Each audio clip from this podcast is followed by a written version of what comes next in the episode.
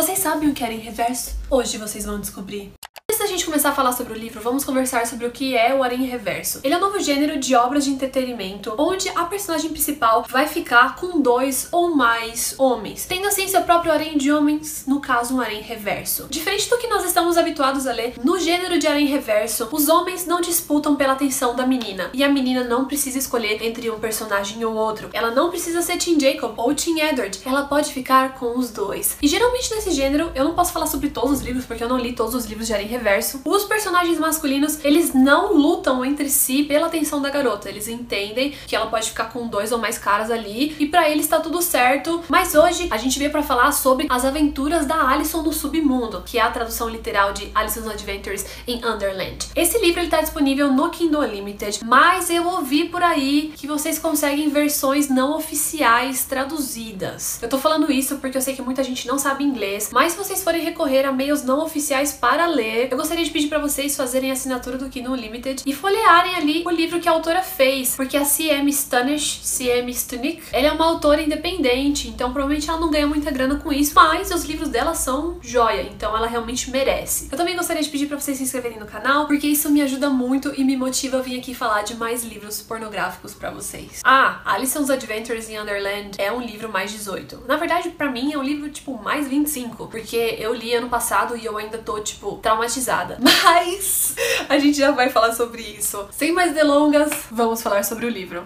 Então a história começa quando a nossa personagem Alison, que tem mais de 18 anos, vai para uma festa porque ela quer ficar com um crush ali, um rapazinho que vai estar tá lá no rolê que ela gosta. Só que chegando lá, aparece esse homem coelho gangster que parece comigo e atira nesse cara que é o crush dela. E aí os dois caem na toca. E aí ela vai pro Wonderland, que na verdade não é o País das Maravilhas, é o submundo. E vamos falar um pouco sobre como construção de mundo. Eu adoro quando os autores pegam coisas que a gente já conhece, como por exemplo o gênero de zumbis, e eles fazem tipo zumbi no trem, zumbi na floresta, zumbi que na verdade tem cogumelo na cabeça, que é o do The Last of Us. E não é diferente com Alice no País das Maravilhas. Tipo, eu adoro qualquer coisa relacionada a Alice no País das Maravilhas. Eu adoro séries, eu qualquer coisa, tipo, eu aceito qualquer coisa. Eu aceito aquele filme horrível do Tim Burton. Eu aceito. Tá, eu sei, muita gente gosta do filme e é favorito de muitas pessoas, mas tipo, o cara tinha um orçamento e ele podia ter feito um negócio muito, muito mais legal. Eu odeio simplesmente aquela dancinha do Johnny Depp no final do filme. Tipo, pra mim é muito vergonha alheia. Eu não consigo olhar, eu fico triste. Mas tá tudo bem, porque com a Alison no Underland nós teremos tudo que a gente quer. Vocês querem homens lindos? Tem. Vocês querem homens com passado triste? Tem. Vocês querem homens legais? Tem também. Vocês querem homens baixos? Tem. Vocês gostam de feras? Tem também.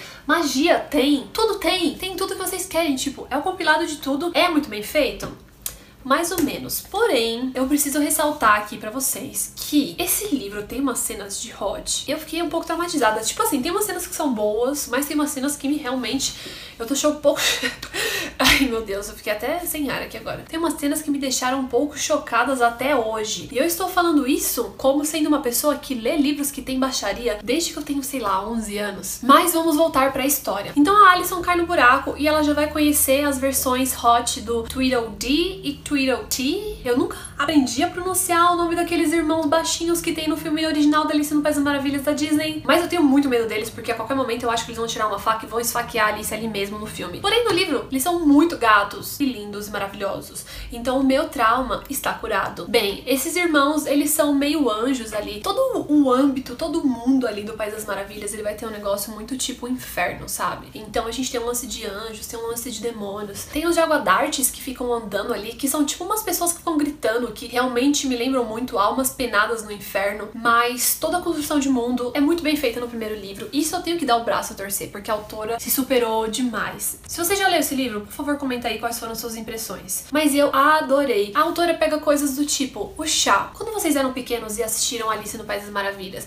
vocês não ficaram pensando que talvez eles estivessem tomando conhaque em vez de chá? Porque eu sim. E nesse livro, o chá, ele é uma droga, o que explica o porquê a lebre de março fica gritando e jogando xícara para um lado e pro outro. Ou seja, todas as minhas dúvidas de criança estão agora respondidas e eu não preciso de mais nada. Mas vamos voltar pro livro porque eu tô comentando demais sobre coisas aleatórias. Então Alice se junta com os irmãos T e D e começam ali a jornada. Então, aparentemente, o rei de copas, não, não a rainha de copas, o rei de copas, lindo, gostoso e ruivo, mandou o coelho branco atrás da Alice prometida e ele acabou trazendo essa mina chamada Alison e ela fica tipo, não, eu não sou Alice, eu sou a Alison e tá todo mundo tipo, ah, ah, fica quieta aí, fica quieta aí. Então, conforme o livro vai passando, o T e o G vão levando a Alison para conversar com o Red, porque a única forma dela voltar por um espelho que tem ali na casa do rei de copas. Eles vão passando por algumas aventuras, ela vai conhecendo mais os personagens e em determinado momento ela começa a transar com todos eles. Eu ia falar alguma coisa, mas eu esqueci porque realmente é basicamente isso que acontece. Porém, eu quero fazer alguns comentários sobre esse primeiro livro antes da gente começar a falar sobre o segundo e o terceiro livro da série. Eu amo o Rei de Copas. Eu sei que muita gente não gosta deles, mas para mim, tipo, foda-se o T e o D, eu quero o Rei de Copas mil vezes. Ele tem todo aquele tom bem darkness, sabe? Ele tem toda aquela coisa do tipo, sou mal, sou bom. E para mim ele é demais, só que eu acho que tem poucas cenas dele, sabe? Eu realmente queria mais. Eu odeio o gato de botas, que sim, é um homem gostoso, que também é um gato. Eu não gosto muito dele, eu acho meio nojento esse negócio de pessoa ficar se lambendo. E ele tem hábitos de gato mesmo quando ele tá no formato de homem, e isso é muito, muito estranho para mim, e eu não gosto. Eu não gosto de nada, tipo, que misture hot com bicho, para mim não é legal. Tem um personagem lá que é o Duke, e ele se transforma num bicho, que eu não lembro qual que é, mas eu acho que é tipo um dragão. E ele para mim é o personagem mais chato de todos, porém tem umas cenas muito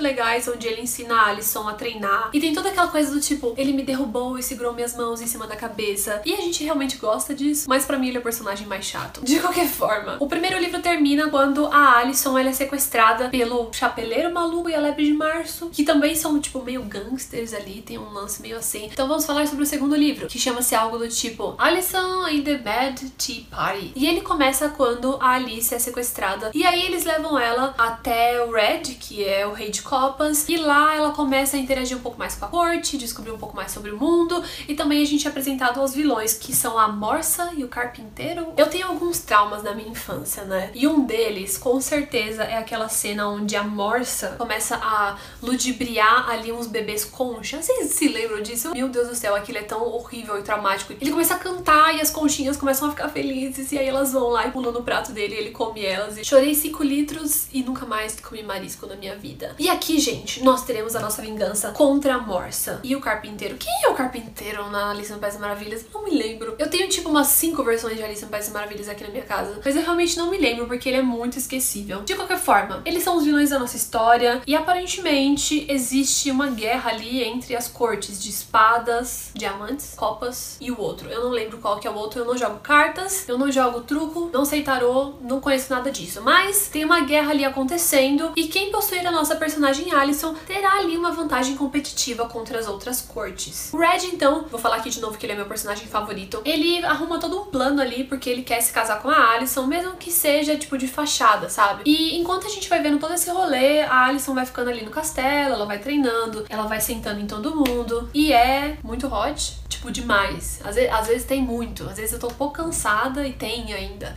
mas dependendo do seu gosto, talvez você ache muito louco. De qualquer forma, o livro acaba quando acontece ali um problema durante uma festa e a Alice tem que voltar pro mundo humano. E é daí que a gente vai pro terceiro livro que chama-se Alison através do espelho. E cara, esses livros podem não ser uma obra de arte, mas poucas vezes na minha vida eu vi um livro onde as coisas que os personagens fazem têm consequências no mundo real. Vocês vão entender mais ou menos o que eu tô falando. Então vamos voltar um pouco para conversar sobre o que aconteceu. Lá no começo da história, a Alison estava numa festa, flertando com um crush. Daí veio o coelho e atirou nesse cara e ele morreu. E a Alison foi vista no mundo real pela última vez conversando com esse cara. Tem DNA dela ali na cena. Pessoas viram ela correndo, as pessoas não viram o coelho branco correndo, viram ela. Então, quando a Alison volta pro mundo real, ela tá sendo procurada por ser suspeita na morte do cara lá no começo. Isso é totalmente diferente de tudo que eu já li. Porque geralmente os personagens, eles vão lá, matam pessoas, praticam crimes, fazem um monte de coisas assim, só que eles não têm consequências no mundo real quando eles voltam. Então, para mim, isso é muito, muito, muito interessante. Isso é um ponto alto do livro. E quando a Alison volta para casa, ela fica presa ali, porque ela não pode pôr a cara para fora, ela não pode fazer nada, sabe? É muito, muito interessante. Passam alguns dias com a Alison escondida dentro de casa, e daí os nossos personagens masculinos, o Red, todo mundo, todos os homens ali do livro,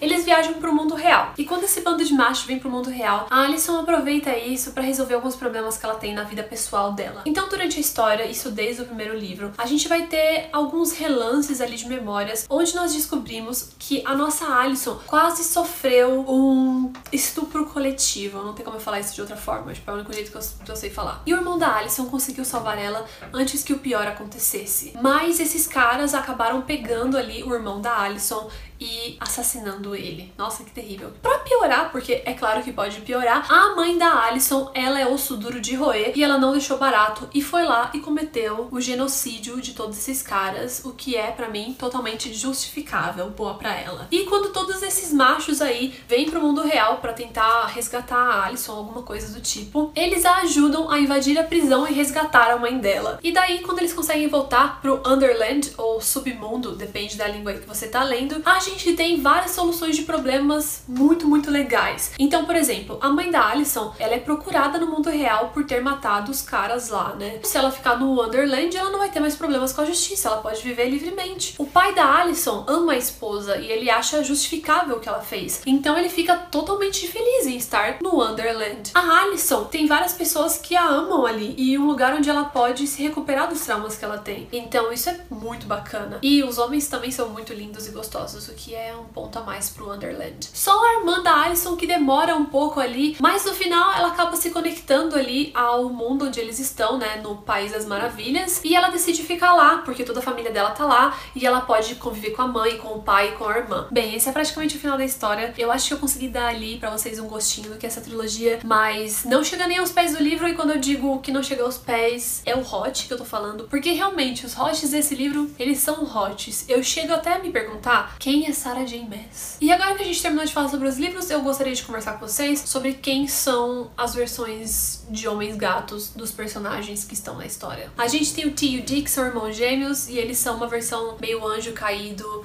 dos personagens que eu vou pôr aqui na tela do livro original. A gente tem o Red, que seria a Rainha de Copas, e pra mim ele é meu personagem favorito. Ele tem, tipo, toda uma história muito louca por trás. E ele tem um poder também que quando ele toca nas pessoas, elas começam a sangrar por, tipo, pelo nariz, pelo ouvido. Tipo, é muito, muito louco.